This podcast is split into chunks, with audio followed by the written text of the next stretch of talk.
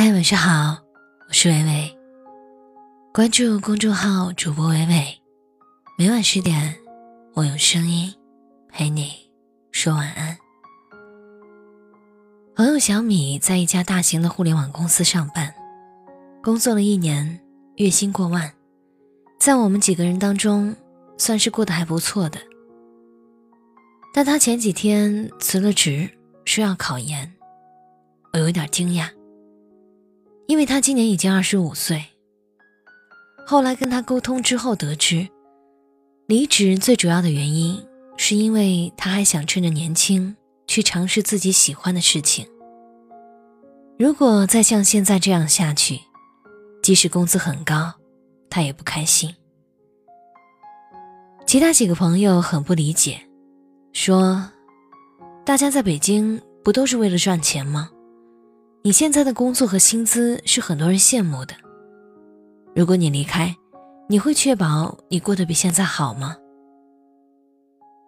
他说：“我只是不想让二十六岁时的自己感到后悔。”我跟小米是大学同学，毕业之后父母就一直给他安排相亲，他一直很排斥。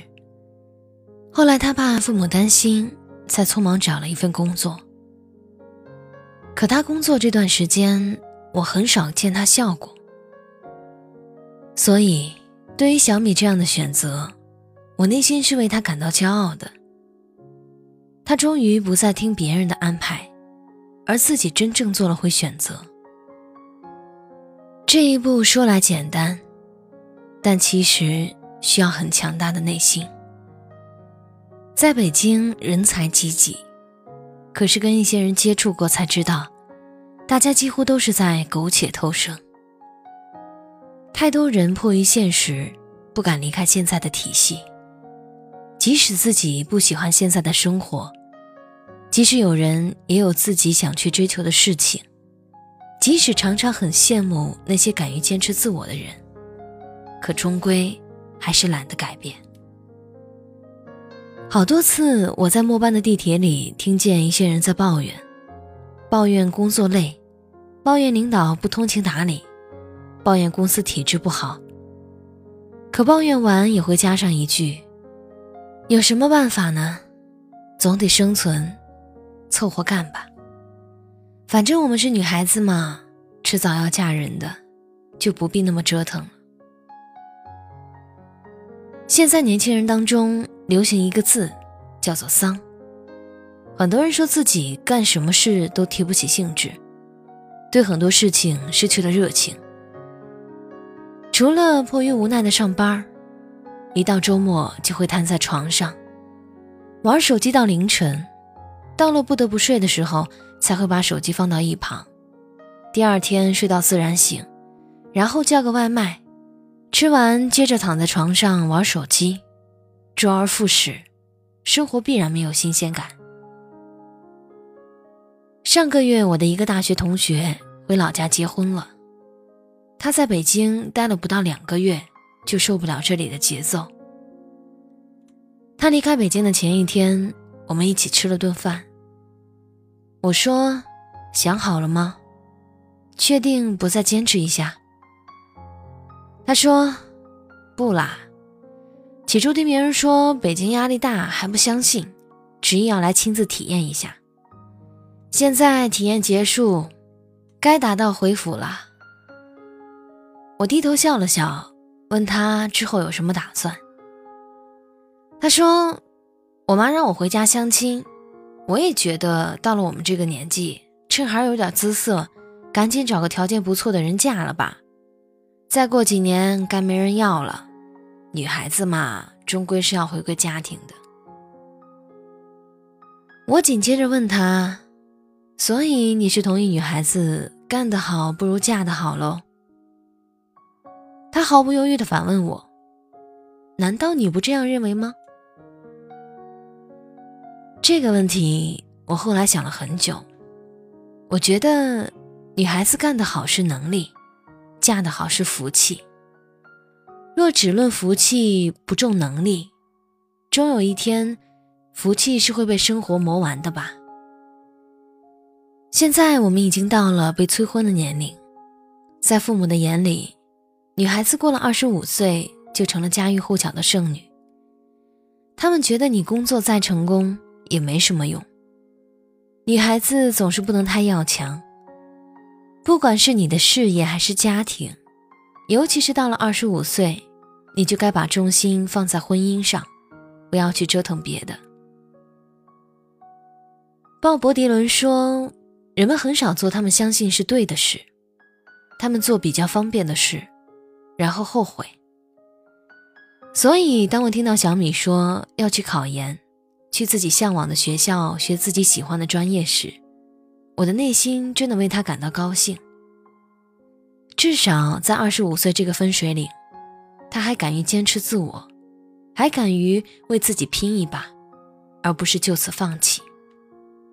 连月说：“得按你想的去生活，否则你迟早会按你生活的去想。”生活没有固定的模式，家庭固然重要，可是如果才二十五岁便担忧容颜易老，要赶快进入柴米油盐的琐碎中，那到了三十五岁、四十五岁、五十五岁，生活在你身上的回应会是什么呢？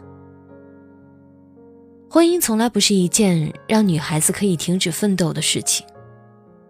如果在婚前你连自己的生活都是得过且过，那婚后，你怎么能保证一家人的生活过得有滋有色呢？最后，微微想说，在有生之年，愿你心有所想，事有所成。拼了命，尽了兴，我们才有岁月可回首。感谢作者梦婷。如果今晚的文章有温暖到你，请将它分享到你的朋友圈吧。我是微微，我站在原地等你回来。起了雾，也许只是镜片模糊，除了自己，已经很久没接触。另一个人体贴照顾，或那一种交流相处和爱情显得生疏，因为倔强却未卜，不要束缚，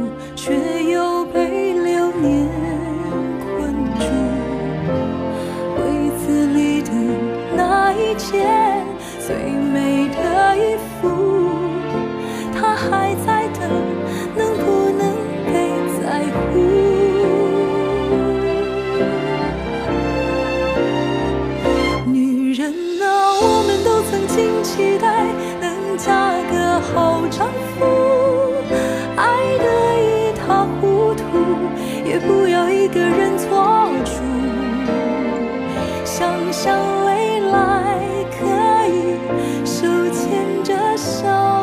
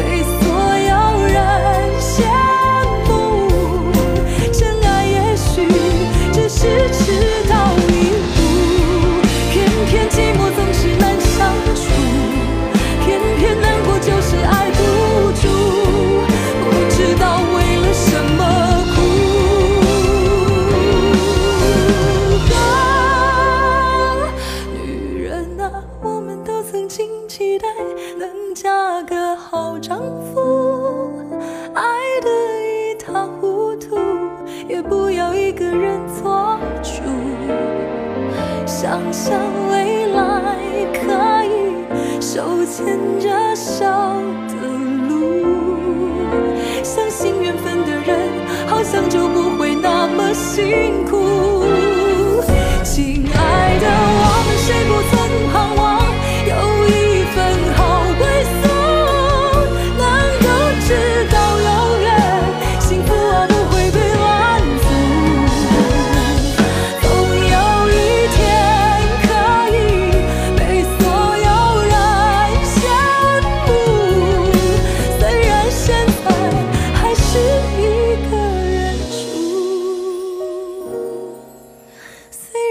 现在还是